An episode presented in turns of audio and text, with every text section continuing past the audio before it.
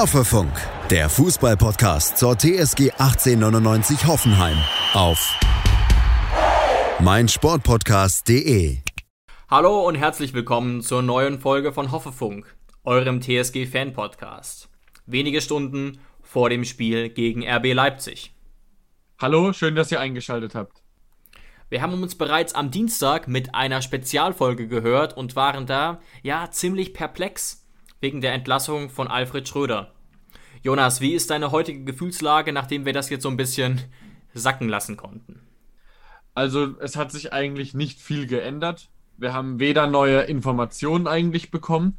Die Pressekonferenz, die wir am Donnerstag eigentlich, also gestern eigentlich erwartet hatten. Wir haben sogar darauf verwiesen. Genau, genau, kam nicht. Holger Klim hat dazu ja gesagt, dass die äh, am Dienstag ja eine Pressekonferenz, glaube ich, war und die in ganz kleinen Ausschnitten nur hochgeladen wurde auf der Hoffenheim Instagram und Facebook-Seite. Also wir haben nicht mal die komplette Pressekonferenz von Rosen ge äh, ge gezeigt bekommen, sondern eben nur, ich weiß nicht, waren es anderthalb Minuten Ausschnitte. Ja, Länger ja, bestenfalls.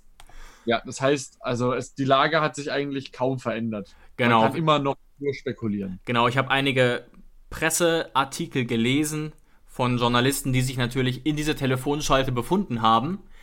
Das war aber, wer hätte es gedacht, jetzt auch nicht sehr überraschend. Aber ich bin jetzt, nachdem ich erst kurz dachte, okay, also nachdem ich dachte, dass diese Entlassung zunächst sehr, sehr überhastet daherkam, denke ich jetzt, dass es auch so eine Art von Konsequenz hatte. Sicherlich bleibt das Timing sehr fragwürdig, aber ähm, wie gesagt, ich habe mich so ein bisschen damit beschäftigt, es ein bisschen sacken lassen und es gibt schon, unabhängig davon, was wir eigentlich wissen, gute Argumente auch gegen Alfred Schröder, den wir ja auch ganz bewusst und auch mit guten Argumenten hier im Podcast verteidigt haben. Ja, die Frage ist halt einfach nur, dass es, es gab einfach ähm, unterschiedliche Ansichten, auch was die Zukunft angeht. Ähm, die Frage ist ja nur, warum lassen sie ihn nicht die letzten vier Spiele noch fertig machen und sagen dann, dass es einen Cut gibt, weil eben ähm, die Ansichten und die Pläne für nächstes Jahr eben zu weit auseinandergehen. Und da glaube ich einfach, wie Rosen ja dann auch gesagt hat, nach dem Düsseldorf-Spiel haben sie eben dieses Gespräch gehabt, bis tief in die Nacht. Und ich glaube tatsächlich wirklich, dass erst in diesem Gespräch ähm, der Entschluss vielleicht von beiden Seiten kam, okay, wir wollen nicht mal mehr die vier Spiele fertig machen. Ja, wir sind komplett Weil, anderer Meinung. Interessant ja. hier, was ich von Martin Quast, das ist ein Sport 1 Journalist, äh, gehört habe. Der hat tatsächlich, die Entlassung war ja gegen Viertel nach neun am Dienstag in der Früh. Und Martin Quast hat danach in typischer Sport 1 Manier erstmal ein paar Spieler und Angestellte von der TSG Hoffenheim angerufen, die laut ihm absolut keine Ahnung von irgendwas hatten.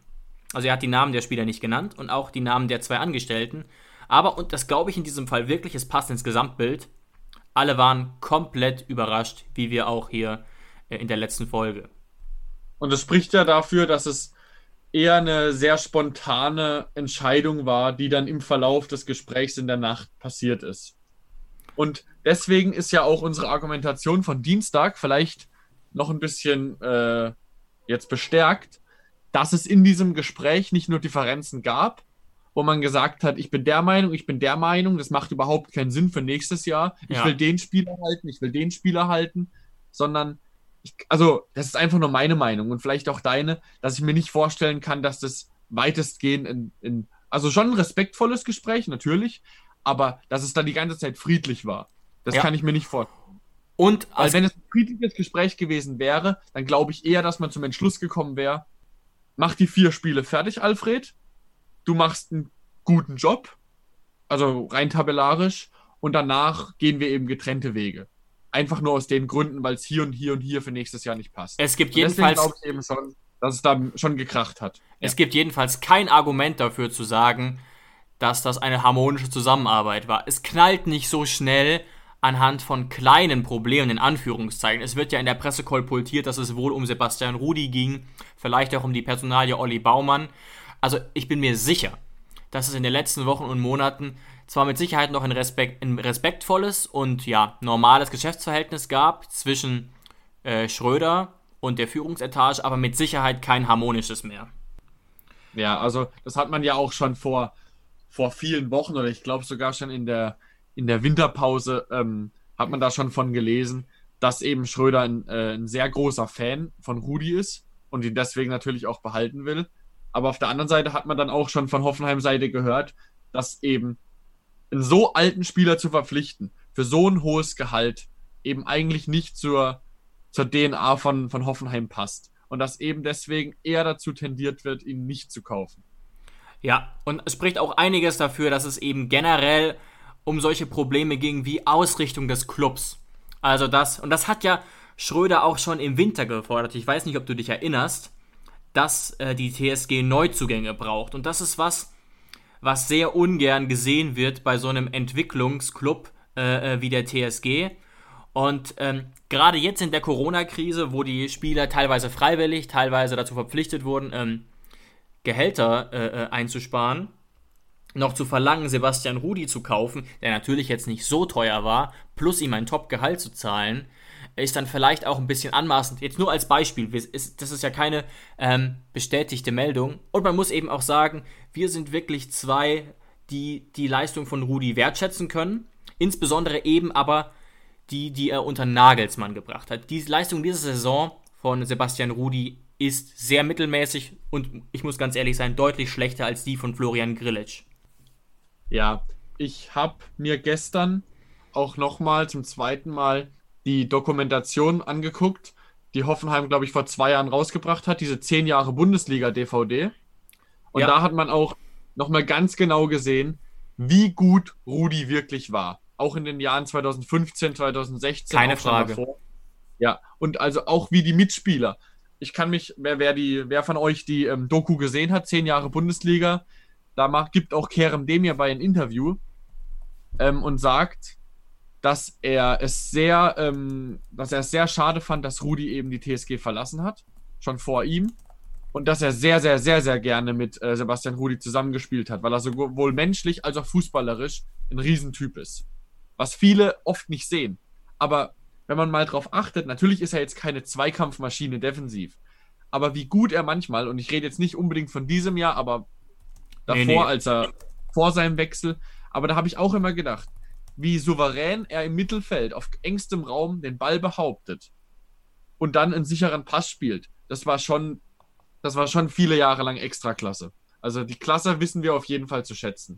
Definitiv. Den 10 Jahre Bundesliga-Film kann man sich aktuell übrigens natürlich wie immer kaufen, aber auch für 1,99 bei Amazon Prime leihen. Also lohnt sich wirklich. Ich habe bisher leider nur so das erste Drittel gesehen, aber das war wirklich, ja, sehr unterhaltsam. Ich habe hier noch ein interessantes Zitat. Das war sogar, ja, das, ich wollte noch kurz sagen, das war auch sehr interessant, den Film jetzt gestern zu gucken mit dem ganzen Wissen, was man jetzt hat.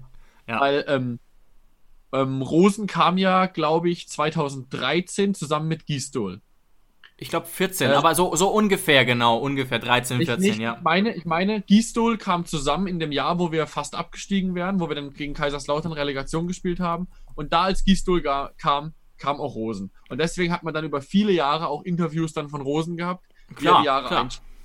Und Rosen wird nicht müde, da in, dem, in, dem, in der Dokumentation zu erwähnen, dass Hoffenheim mittlerweile eben ein Verein ist, der sich selbst trägt und eben darauf angewiesen ist, am Ende vom Jahr eben Transferüberschüsse zu generieren.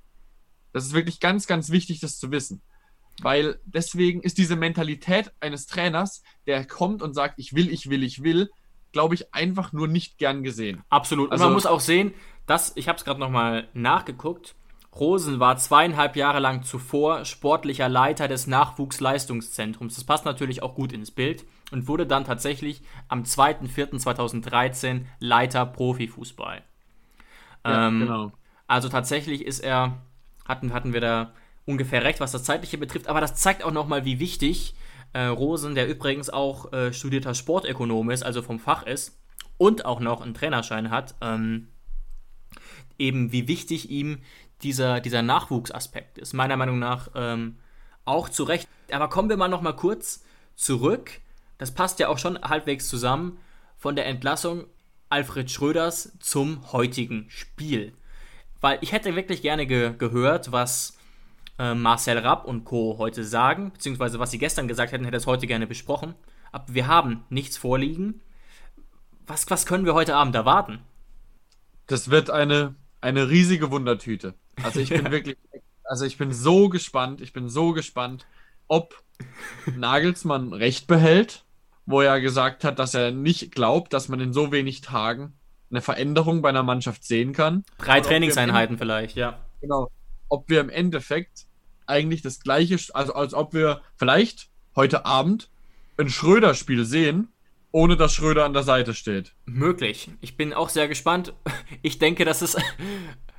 Wer auf dieses Spiel heute Abend Geld setzt, muss wirklich wettsüchtig sein, weil es ist wirklich völlig unmöglich zu tippen. Natürlich sehen alle Leipzig im Vorteil, aber so einfach würde ich es mir tatsächlich nicht machen. Man muss natürlich auch sagen, das hat auch Nagelsmann gesagt. Rapp spielt schon einen anderen Fußball als äh, Schröder, aber auch die kennen sich alle dermaßen gut, dass es fast schon wieder kurios ist. Das war eben auch Inhalt der PK von RB Leipzig. Ja, Nagelsmann ist ja auch schon ewig im Verein. Ich glaube, er war sogar, Nagelsmann war sogar das erste Mal für ein halbes Jahr 2013 Co-Trainer in der Bundesliga. Also er Ja, ist wirklich ja, schon er kennt den Verein in- und auswendig. Und wenn ein Marcel Rapp eben auch schon ewig lang in dem Verein ist und ein Kai Hertling sogar schon ewig lang, ich glaube, Kai Hertling, habe ich gestern in der Doku äh, gehört, ist seit 2002 als Spieler im Verein gewesen. Das heißt, er kennt den Verein seit 2002. Er war ein paar Mal weg, aber er war insgesamt sehr lange da, das stimmt. Und das tatsächlich, heißt, die, die, die, die Jungs, also alle zusammen, die, das ist, das ist wie ein Klassentreffen gefühlt, was da jetzt heute Abend passiert. Ja, schon Wahnsinn, ähm, muss man sagen. Was ich noch sehr spannend finde, wir haben ja auch ein bisschen über das neue Trainerteam geredet. Vielleicht kann ich auch dich damit ein bisschen überraschen. Ähm, wir haben so ein bisschen gedacht, ja, Rapp und Kaltenbach werden das irgendwie zusammen wuppen und der Rest guckt halt mal, weil eben Rapp und Kaltenbach mit Abstand die erfahrensten sind. Ich habe mal ein bisschen ähm, in meiner typischen Manier so ein bisschen rumgegoogelt und folgende Infos gefunden. Matthias Kaltenbach hat welche Trainerlizenz? Eine B-Lizenz. Ah, okay. Aha. Hertling hat nämlich eine A-Lizenz. Kai, Kai Hertling hat eine A-Lizenz, nur kurz vielleicht für die Hörer, das war mir auch nicht total klar. Oder wenn ich drüber nachgedacht hätte, vielleicht schon. Mit einer A-Lizenz darf man keinen Bundesligisten trainieren. Man braucht einen Fußballlehrerschein, den wer als einziger hat im aktuellen Trainerteam. Jonas. Ja, Hertling. Nee. Hertling hat immer noch nur die A-Lizenz, Marcel Rapp. Es kann, also Ah, es okay. wirkt jetzt so ein bisschen so, ich will mich da nicht verrennen, als wäre Rapp auch reingeholt worden, weil man braucht einen Fußballlehrer. Rosen hat die A-Lizenz, Hertling hat die A-Lizenz, Kaltenbach hat eine B-Lizenz. Obwohl, wie gesagt, Kaltenbach seit Ewigkeiten auf einem sehr, sehr hohen Niveau als Trainer arbeitet. Muss auch gar nicht so viel aussagen, ne? Ja. Aber sagt vielleicht so ein bisschen was für die Hierarchie. Ich habe auch Zeitungsartikel gefunden. Ich glaube, es war in der Heilbronner Stimme, die so ein bisschen eher davon ausgehen, dass Rosen eigentlich sehr, sehr viel mehr zu sagen hat. Denn, das hat ja auch Holger Klim ähm, mir auf Twitter geantwortet, ähm, Alex Rosen übernimmt jetzt die komplette Kommunikation, auch über die Spiele. Also angeblich ähm, ist er ins Training nicht so sehr eingebunden, aber er wird mit Sicherheit Bescheid wissen und er hat eben doch eine A-Lizenz. Das muss man sich als Fan, glaube ich, auch nochmal klar machen.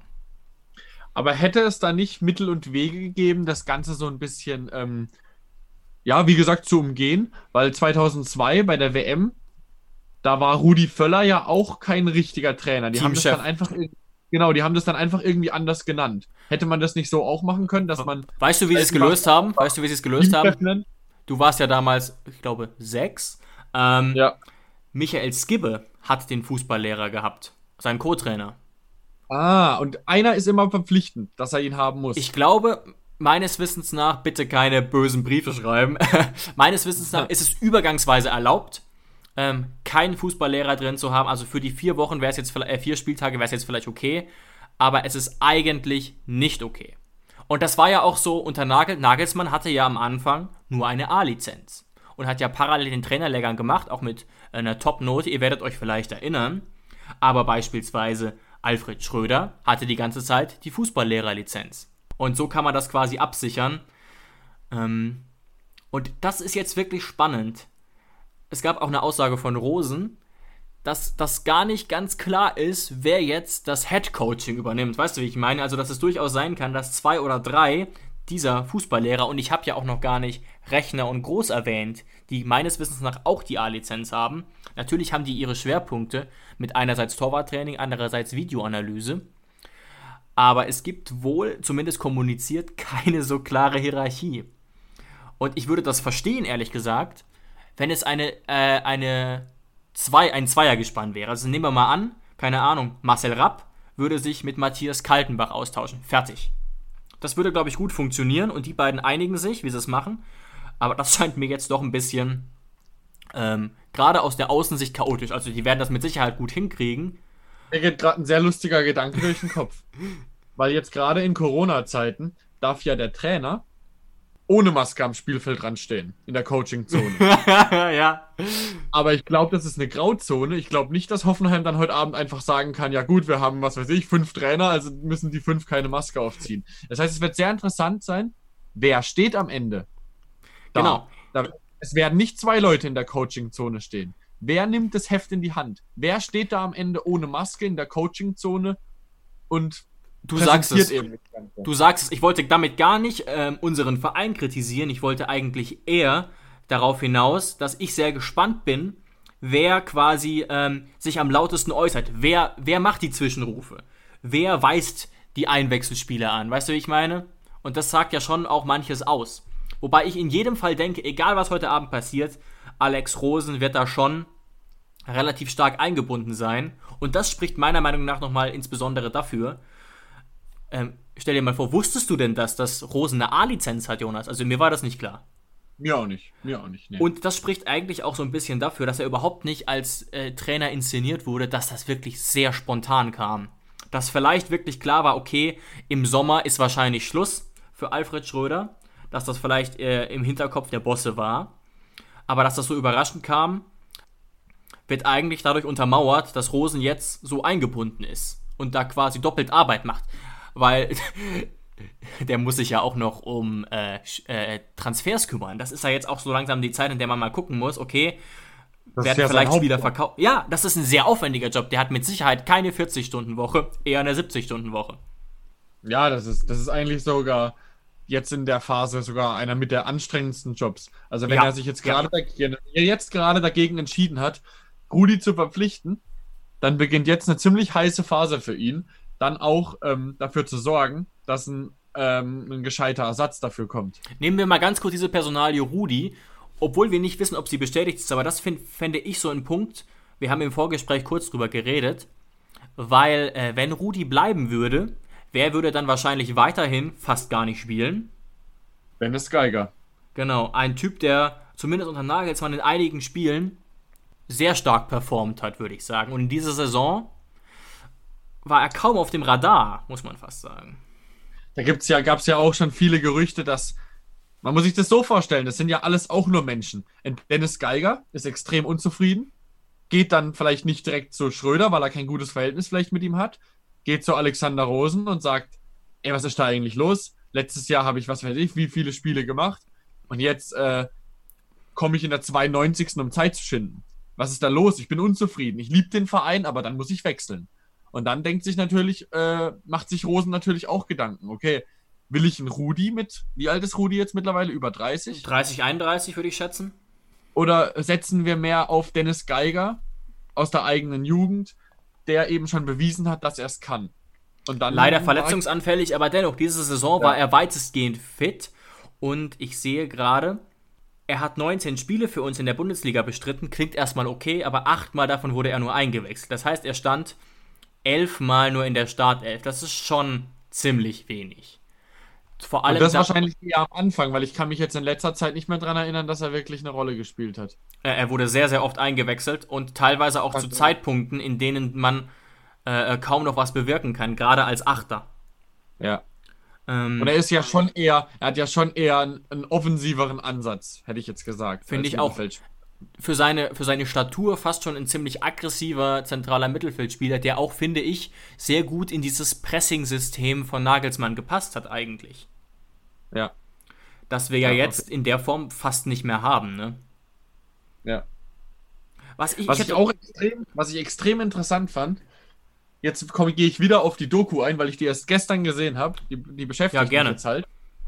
Ähm, da, da werden auch extrem viele Spieler dann immer interviewt und werden so vorgestellt. Auch ehemalige Spieler laden Mhm. sie zum Beispiel wieder Firmino ein oder Dembaba oder Obasi Ja, cool. oder so. Und dann gibt es eben auch ein kleines Interview mit Kramaric. Und es war ja 2018, das heißt, es war gerade in der Phase mit Nagelsmann. Und dann hat Kramaric da extra gesagt, dass er sich in Hoffenheim deshalb so wohl fühlt, weil er eben ein sehr kreativer Spieler mit Offensivdrang ist. Und dass deswegen dieser Hoffenheim-Nagelsmann-Fußball, dass er sich so wohl damit fühlt und dass es ihm hier so gut geht damit. Und deswegen, ich kann mir, habe ich mir so gedacht, jetzt, deswegen war es ja so witzig, das gestern zu gucken, kann ich mir irgendwie nicht vorstellen. Also gut, Kramaric war lang verletzt, aber dass er sich so wohl gefühlt hat. Und wenn ein André Kramaric zu Rosen geht und sagt, ey, was ist da eigentlich los? Was spielen wir da eigentlich? Ich gehe ja da vorne komplett unter. Und ähm, dann, dann lässt das ein Alexander Rosen nicht komplett kalt. Das geht nicht. Weißt du, was ich meine? Ja, ja, das ist natürlich spekulativ, aber du hast recht. Wenn da vielleicht. Das ist rein ist- spekulativ. Genau, Das ging es- mir nur gestern durch den Kopf. ich sag's nochmal ganz klar, ich bin nicht der Meinung, ähm, dass, die, dass große Teile der Mannschaft sich von ihm abgewendet haben. Was kann ja durchaus sein, dass es einzelne Spieler waren. Und vielleicht waren es eben einzelne Spieler, die aus Sicht von Rosen wichtig waren. Nehmen wir jetzt alleine mal Vogt, was für eine wichtige Rolle der hatte, und dann wurde er quasi abgesägt. Ich möchte das gar nicht thematisieren, weil das in den alten Folgen schon äh, relativ ausführlich besprochen wurde. Und das ist natürlich nicht nur Vogt, auch Kramaric, Hübner. Also da haben wir einige Spieler, die da äh, relativ wichtige Meinungen vertreten können. Ja, da soll man mich jetzt auch nicht dran festnageln, weil das ist rein spekulativ. Es kann ja auch sein, dass wenn Kramaric mehr gespielt hätte, dass wir dann einen ganz anderen Fußball gespielt hätten. Weißt Genau, da haben wir ja auch Schröder ein bisschen in Schutz genommen. Also so selten wie Kramaric gespielt hat, ist es auch ein bisschen logisch, dass wir dann doch relativ wenig Durchschlagskraft hatten in manchen Spielen. Aber das ist Ja. natürlich nicht die ganze Wahrheit. Das ist immer nur ein Teil der Wahrheit. Ähm, es war schon auch ein. Ich habe in irgendeinem Kommentar gelesen, und das stimmt leider so ein bisschen.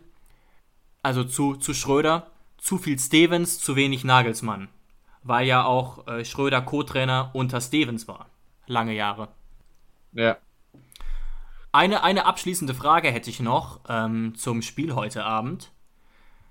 Denkst du, dass heute Abend offensiver gespielt wird oder werden soll? Denn es gibt ja auch, wenn man die Zeitungen aufschlägt, äh, die Kicker-App öffnet, dann gibt es ja so eine Art von Druck der Presse, aber auch der Fans, jetzt endlich offensiver zu spielen. Ich selbst bin mir aber gar nicht ganz sicher, ob nicht in diesem Spiel gegen Leipzig, die sehr schnell sind, sehr, sehr pressingstark, nicht fast schon die Schröder-Taktik geschickter wäre. Weißt du, was ich meine? Ähm, also ich würde es so sagen.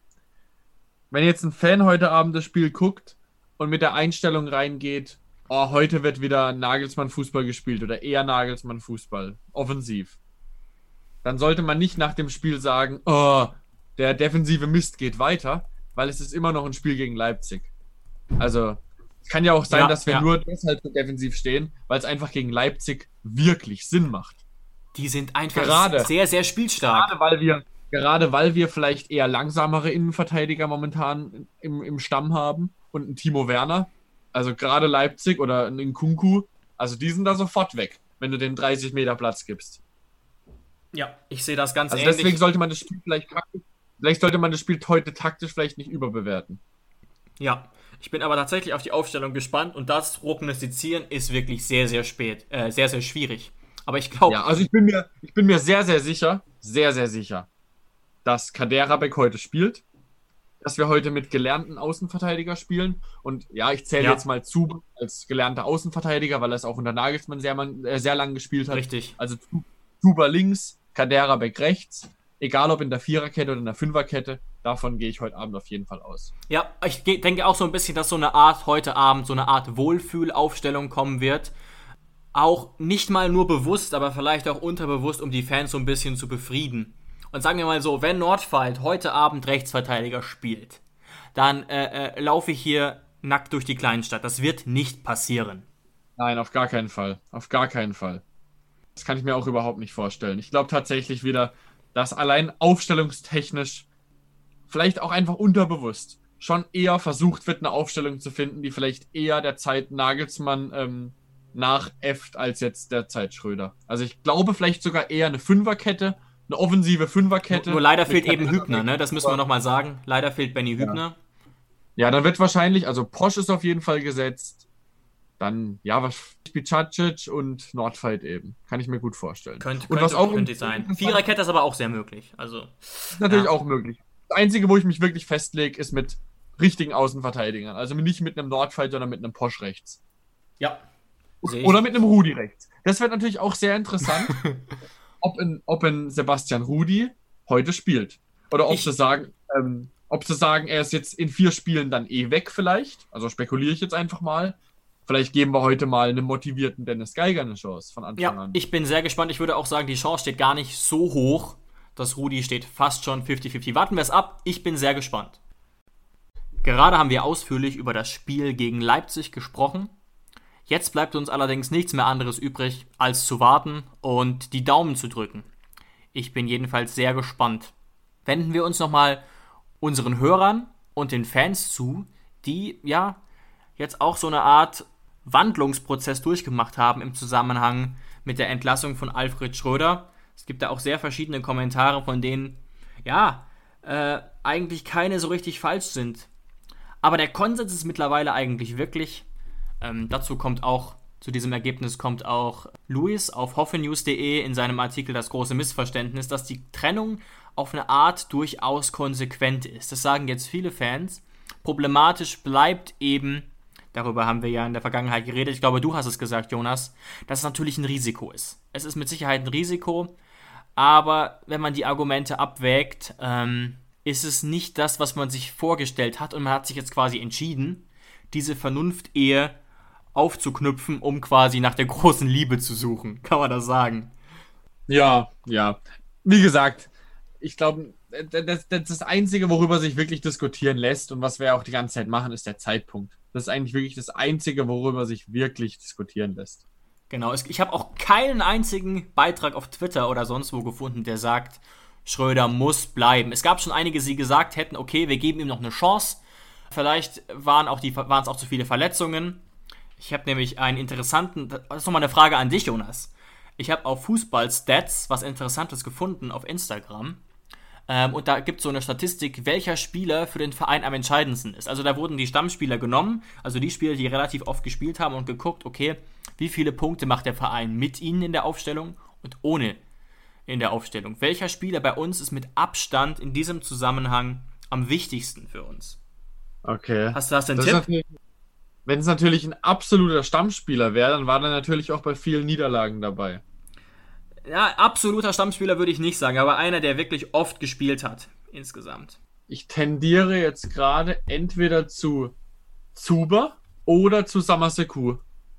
Nee, ganz und gar nicht. Es ist auch keiner, den ich auf dem Zettel hatte vor der Saison für einen Stammplatz. Leider aktuell verletzt. Es ist Sargis Adamian. Ah, okay, okay. Ja. Der ja doch äh, äh, weit über die Hälfte aller Spiele gemacht hat oder in, weit über der Hälfte aller Spiele ähm, beteiligt war. Ich glaube, ich habe hier auch noch irgendwo die Zahlen. Das ist, denke ich, sehr interessant. Hier haben wir es. Wenn Sargis Adamian spielt, holten wir 1,9 Punkte. Wenn Sargis Adamian nicht spielte, holten wir 0,9 Punkte. Das ist krass, muss ich sagen. Ja, aber das ist natürlich auch dem geschuldet, wo wir einmal die komplette Saison in einer Folge ähm, aufgeschlüsselt haben, Richtig. ähm, wo Adamian ja, glaube ich, sein erstes Spiel von Anfang an gemacht hat gegen Bayern. Und dann ging eben diese, diese Fünfer-Siegesserie los. Das war, glaube ich, fünfter bis zehnter Spieltag oder so um den Dreh. Also relativ am Anfang noch. Und dann hat er sich eben verletzt. Das heißt, Adamian war bei dem dabei. Und Genau. eben bei der, bei der, bei der sieben Niederlage, also bei der sieben Spiele ohne Siegserie, war er eben nicht dabei, verletzungsbedingt. Ja, du hast ist völlig natürlich recht, ja. ist natürlich jetzt rein spekulativ, ist eine nette Statistik von dir, aber ist rein spekulativ, ob wir gewonnen hätten, eins der sieben Spiele mit Adamian. Genau, das, das, das hätte ich auch gesagt. Glück ist auch noch, dass im Prinzip, also aus, aus der Statistiker-Sicht, dass Adamian oft zusammen mit Kramer aufgelaufen ist. Ähm, dennoch muss man natürlich sagen, war Adamian einer unserer wichtigeren Spieler diese Saison. 15 jeden Spiele, Fall. 5 Tore, 2 Vorlagen, hat auch einige dieser 15 Spiele gar nicht über die volle Distanz gemacht. Das ist auf jeden Fall eine der, ja, der Durchstarter der Saison. Leider eben bisher nur 15 Einsätze. Vielleicht macht er ja noch eins, wird aber eng. Jonas, dich haben noch ähm, auf Instagram äh, Nachrichten erreicht. Da wollte ich auch noch mal drauf äh, aufrufen. folgt uns gerne, e- entweder bei Facebook oder bei Instagram, einfach Hoffefunk oder Fan-Podcast mal suchen, uns folgen oder uns auch schreiben. Dann beteiligen wir euch sozusagen gerne an dieser Diskussion, greifen das auf. Äh, und Jonas, dich haben wieder äh, ein paar Nachrichten erreicht. Genau, zum einen mal möchte ich mich beim David auf Instagram bedanken, der auch uns schon öfter mal geschrieben hat und uns auch gerne seine Meinung immer äußert. Das ist uns immer, das, das freut uns einfach immer sehr, wenn jemand auch eine Meinung hat. Gibt auch Denkanstöße. genau. Er hat jetzt auch zur letzten Folge zum Beispiel gesagt, äh, am Dienstag, dass seiner Meinung eben es nur sportliche Hintergründe hat, dass Schröder entlassen wurde und dass es seiner Meinung nach eben nicht gekracht hat. Und dass es eben nur, also die Entlassung ist begründet durch zum Beispiel Nordfight als Rechtsverteidiger, den äh, Schröder eben bevorzugt hat gegenüber dem sehr schnellen Kaderabek. Also darüber haben, natürlich, man kann da verschiedene Meinungen drüber haben, aber da haben wir jetzt auch schon genug drüber geredet, dass unsere Meinung eben ist, sportlich ja, aber dann sportlich am Ende der Saison und der Krach, warum's, warum wir denken, dass es gekracht hat, ist eben, weil es halt eben jetzt ist.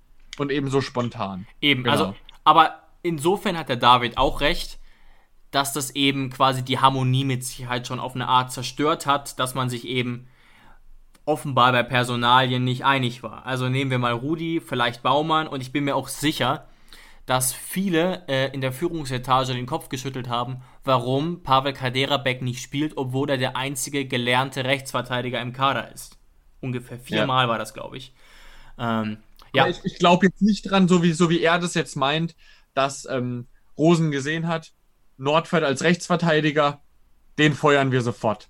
Also so, dass es deswegen ein sportlicher Grund hat. Ich glaube echt, dass es dann, dass es dann in einem Gespräch eben dazu geführt, ähm, also dass es dazu geführt hat, dass es dann eben von beiden Seiten nicht mehr gepasst hat. Genau, und, und dass es deswegen auch im Gespräch, in einem stundenlangen Gespräch, eben dann auch unserer Meinung gekracht hat. Aber wie gesagt, wir wissen nicht viel, Deswegen, wir können Unrecht haben, jemand anderes kann Unrecht haben, wir können alle Unrecht haben. Es ist rein spekulativ. Ja, mit Sicherheit. Das stimmt. Wir haben noch was, oder Jonas? Genau. Dann hat sich auch noch der Tizian bei uns gemeldet, der gesagt hat, dass er uns sehr gerne hört, dass er auch unsere Folgenlänge immer mit 25 bis 35 Minuten sehr angenehm findet und dass er schon seit ähm, zehn Jahren Hoffenheim-Fan ist und sich eben freut, dass jetzt eben ähm, so ein Podcast entstanden ist. Das freut uns sehr. Danke dir, Tizian. Danke, Tizian. Genau. Ähm, und dann hat das, der Jannis sich noch gemeldet, der eben gemeint hat, ah, der gemeint hat, hallo Hoffefunk, und dass wir es ja ev eventuell vielleicht mitbekommen haben, dass es Gerüchte gibt, dass Schröder heute oder im Laufe der Woche schon bei Standard Lüttich vorgestellt wird oder wurde. Und genau. weißt du darüber was? Ja, ich muss ja sagen, ich bin in, bei sowas oder auch politisch gesehen ein ziemlicher News-Junkie, habe das direkt auch wahrgenommen. Das war eine Meldung von RMC Sport, also einem ja, Sportsender, der durchaus seriöser einzustufen ist als beispielsweise, sagen wir mal, Sport 1. Ich glaube, es ist sogar ein öffentlich-rechtlicher Sender. Dennoch stellte sich diese Meldung als falsch raus. Äh, in, in Lüttich wurde ein anderer Trainer vorgestellt und Schröder ist in die Niederlande gefahren zu seiner Familie meines Wissens nach. Das hat zumindest Nagelsmann erzählt, weil die ganz kurz telefoniert haben. Die kennen sich ja auch gut. Die haben, glaube ich, zwei Jahre zusammen gearbeitet. Ja, das hätte mich auch wirklich sehr überrascht. Also das hätte schon ein Geschmäckle gehabt, wie man hier im Süden gesagt hätte. Also entweder wäre es dann eben so eine krasse Trotzreaktion gewesen. Er hätte gesagt, ich suche mir jetzt sofort was Neues, das Erstbeste, was kommt. Oder er hätte es eben, das ist jetzt die Verschwörungstheorie Nummer eins, er hätte es schon lange gewusst und hätte sich jetzt schon vorzeitig was Neues gesucht. Also deswegen schließe ich aus, dass es da jemals Kontakt gab. Ja. Aber sicherlich ähm, war das auch eine Meldung, die ich mit großer Aufmerksamkeit wahrgenommen habe, hat sich halt äh, in dem Fall als Ente rausgestellt. Genau. Ja, das war's von meiner Seite. Ja, genau. Ich bin schon sehr, sehr gespannt auf das heutige Spiel. Ich entlasse euch jetzt, wann auch immer ihr das hört, zum Beispiel in den Nachmittag. Ähm, ja, und drücke uns die Daumen. Danke euch fürs Einschalten. Wir sind nach dem Spiel wieder für euch da. Wir planen eine Sendung für Sonntag. Macht's gut. Bis dann.